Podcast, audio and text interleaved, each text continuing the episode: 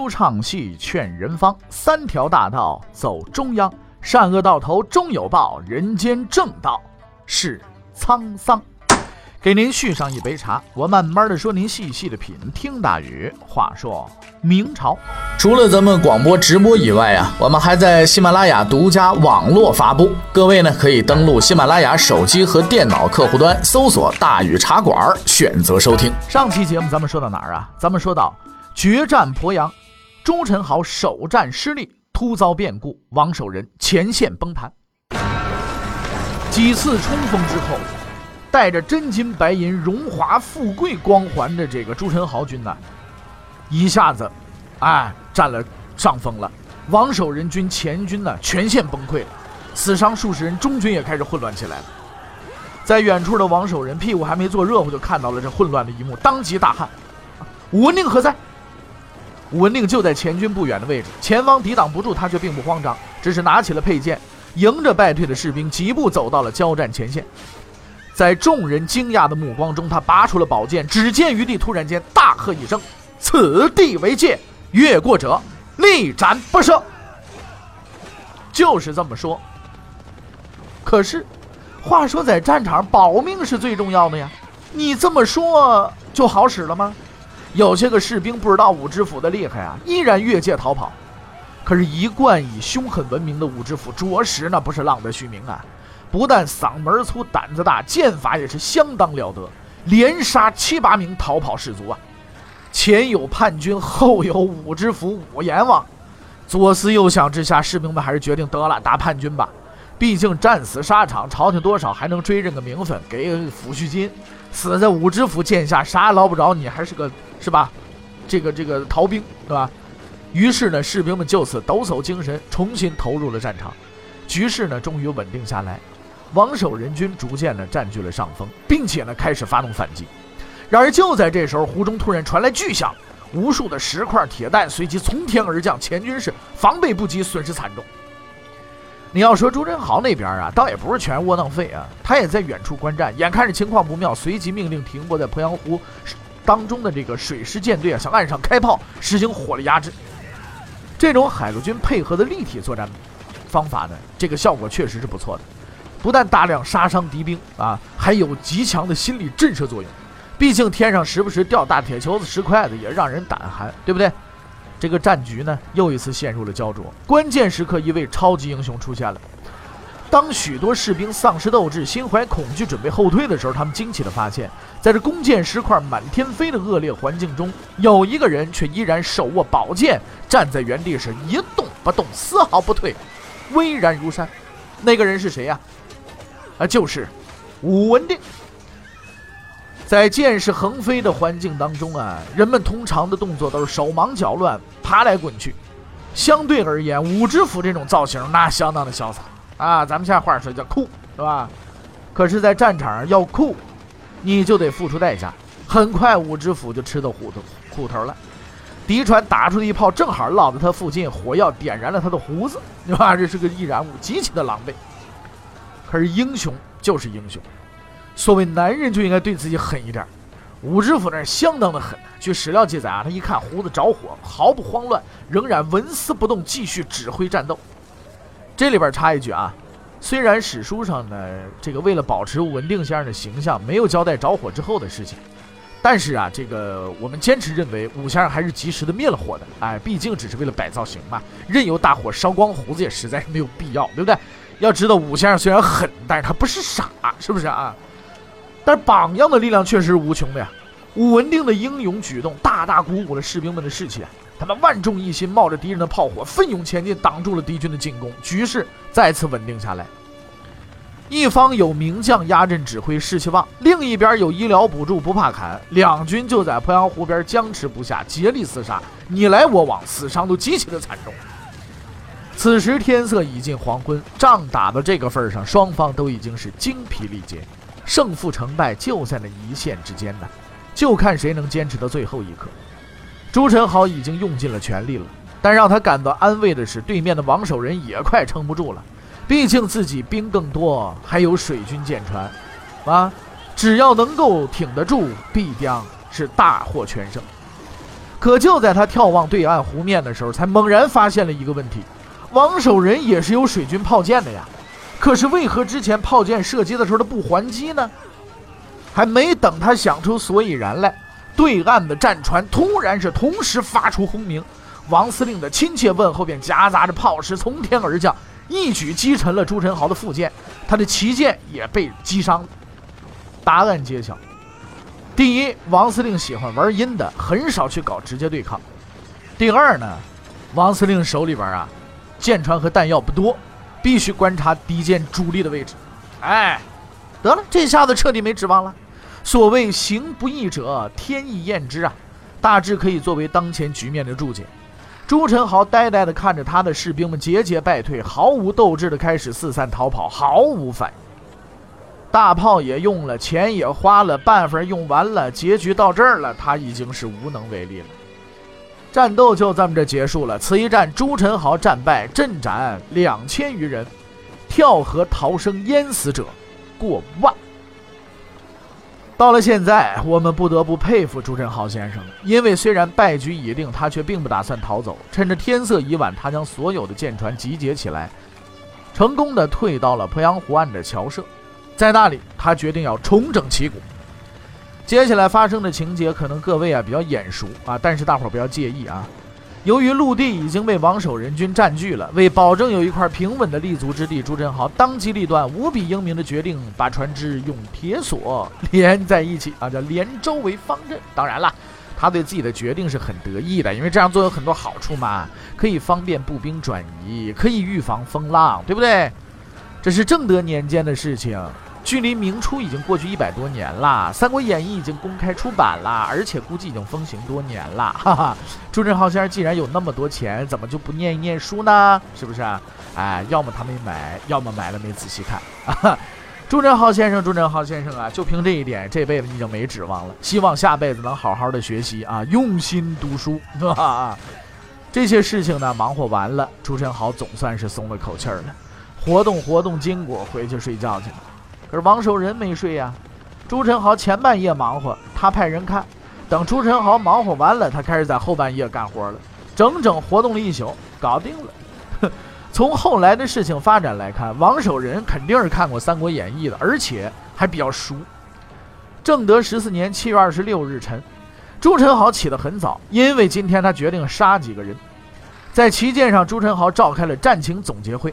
他十分激动地痛斥那些贪生怕死、不顾友军的败类，还特别点了几个人的名字，那意思是要拿这几位啊拿钱不办事的兄弟开刀。可是还没等他喊出“推出斩首”这句颇为威风的话，就听外边突然惊呼：“大火！火呀！”昨天晚上，王守仁做了明确的分工，将舰队分成了几部分，戴德儒率左翼，荀连率右翼，胡耀元等人压后，预备发起最后的攻击。得力干将武文定负责准备柴火和船只。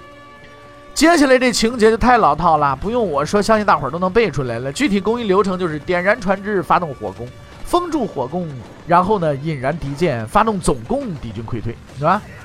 结局有点不一样。朱宸濠没有找到属于他的华容道，看到漫天火光的他，彻底丧失了抵抗的勇气，乖乖的就做了王守仁军队的俘虏了。与他同期被俘的还有丞相李世石一干人等，以及那几个数字儿，什么闵二十四、零十三、吴十三、零十一什么的啊，出家族出身的这个强盗是吧？不读书或者说不长记性的朱宸濠，终于是失败了，并且为他的行为付出了代价。他有当年朱棣的野心，可惜了他没有朱棣的能耐，所以说他只能到此为止了。不一般来说呀，奸恶之徒就算死到临头也得耍一把威风嘛。刘瑾算一个，朱宸濠也算一个。被押解下船的朱宸濠获得了高级囚犯的待遇，干什么骑马？啊，浑然不似囚犯，仍然摆着王爷的架子，轻飘飘进入了军营，看见了王守仁，微笑着和对方打起了招呼。哈哈，哎呀，此我家事，何劳费心如此啊？王守仁没有笑，怒视着朱宸濠，命令士兵来把他给我拉下马来，绑了。王守仁不会忘记，这个谈笑风生的人，为了权势和皇位，杀死了孙遂啊，发动了不义的战争啊，害死了许多的无辜者，他是不值得同情的呀。捆绑的绳索终于让朱宸濠慌张了，他现在才开始明白自己此刻的身份。你还是藩王吗？不是，你是死囚啊！于是他开始求饶了。哎呀，王先生，我愿意削除所有护卫，做一个百姓，可以吗？回答十分干脆，有国法在。朱宸濠低下了头，他知道等待自己的将是什么。不见棺材不掉泪啊！朱宸濠先生，悔晚了点吧。七月二十七，宁王之乱正式平定。朱宸濠准备了十年，在南昌起兵叛乱，后被赣南巡抚王守仁一举剿灭，前后历时共三十五天。一个月前的王守仁先生手无寸铁，孤身夜奔，他不等不靠，不要中央援助，当然也没有啊，甚至不要中央政策，当然也没人给，因为皇上根本找不着。哎，转瞬间已然小米变大米，鸟枪换大炮。就此平定叛乱是名垂千古。就这等空手套白狼之奇迹，可谓是绝无仅有，堪称不世之奇功啊！所以在我们看来，支撑他一路走来、建立绝代功勋的，除了无比的智慧之外，还有他那永不动摇的信念——报国救民、坚持到底的信念。事情终于办完了，叛乱。也平定了，人抓住了，随从大臣三百多人，愣是一个都没留着。啊，你是打水战，往哪跑啊？跳水里淹死是吧？连通缉令都不用贴，更别说费什么事儿印什么扑克牌了，也给也算给国家节省资源啊，多少为战后重建打了个基础。哎，王守仁曾经认为一切都结束了，然而一贯正确的王大人错了，恰恰相反，这一切才刚刚开始。一场真正致命的考验正在前面等待着他。虽然时间晚了一点，可是宁王叛乱的消息还是传到了宫里。虽然此时王守仁已经跑到了吉安准备反击，京城里的官员们却并不知道这一点。他们只知道宁王在过去的很多年里送了他们很多钱，这么看来，他的这次反叛一定计划严密，难以平定。于是乎，京城之中一片慌乱，收拾行李准备溜走的是大有人在。只有两个人表现出了完全不同的状态，一个是自信，一个是高兴。自信的是兵部尚书王琼，他自拍着胸脯，抚慰大家那脆弱的心灵啊，不要慌。我当年派王伯安镇守赣南，就是为了有今天。有他在，数日之内反贼必然被擒。说的轻巧，有这么容易吗？至少在当时，王赏说的话没几个人相信。高兴的那人是谁呢？朱厚照。哎呦，朱厚照高兴坏了，高兴的手舞足蹈的。哎呀，朱宸濠，太好了，哈哈哈哈你居然反了！哎呀，好，哎，你看我亲自收拾你去啊！哎，我这就带兵，我朱寿大将军，我这回我也真格的去打一仗。对于永不安分的朱照来说，这是个天赐的良机啊！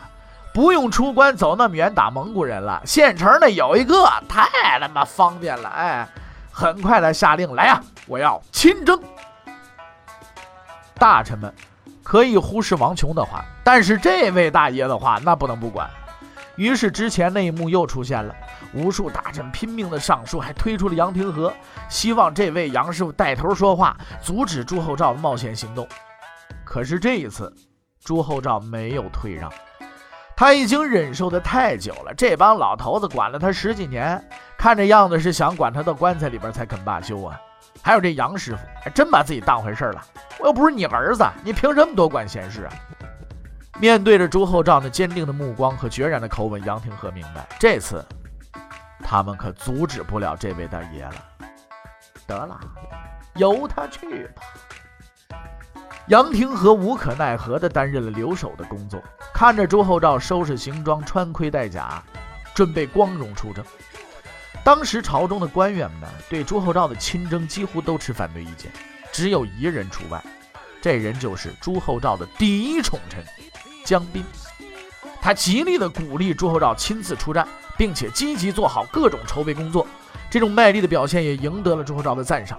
然而朱厚照并不知道，这个看似听话的奴才，在他唯唯诺诺赞成出征的背后，却有着不可告人的目的和阴谋。在江彬的帮助下，朱厚照很快召集了所有京军的精锐，定在正德十四年八月正式出征。然而呢，就在一切具备，只等开路的时候，几匹快马奔入京城，带来了一封加急奏报。奏报是谁发来的？王守仁发来的。内容很简单，告诉大家不用急了，哎，不用调兵了啊！我王守仁已经把问题解决了，各位在家歇着吧。就是这么一封捷报，照常理应该立刻交给皇帝陛下，然后普天同庆，天下太平吧。可是江彬呢，一反常态。他把这封捷报给藏了起来，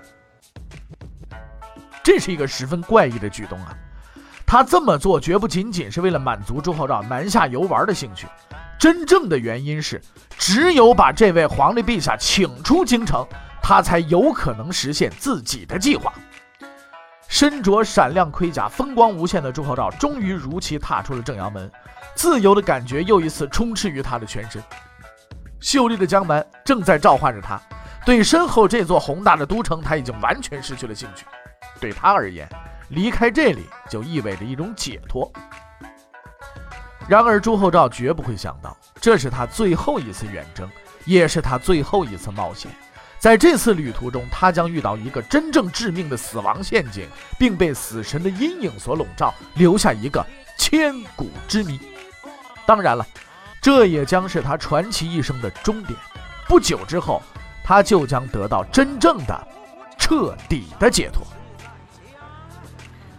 远征队出发了，在这支队伍当中，除了兴高采烈的朱厚照之外，还有着另两个有打算的人，一个是心怀叵测的江彬，另一个是心绪不宁的钱宁。江彬正在盘算着他的事情，就先不说了。钱宁兄之所以心慌意乱，原因我们之前已经说过了。他是朱宸濠的人，是安插在皇帝身边的内奸。他已然得知朱宸濠战败了，行贿的人已经落入法网了。他这受贿的该怎么办呢？指望朱宸濠讲义气不把他供出来，那不是不大现实的。这哥们儿犯的是死罪啊，没准在牢里边供词写了好几万字了，都已经啊。连哪年哪月哪日给谁送多少钱，送的什么东西，左手还右手接的，估计都写得一清二楚。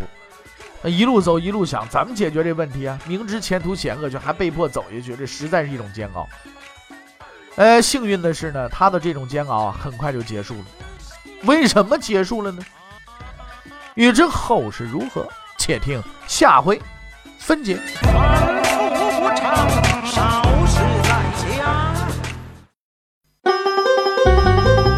各位，你想跟大禹交流吗？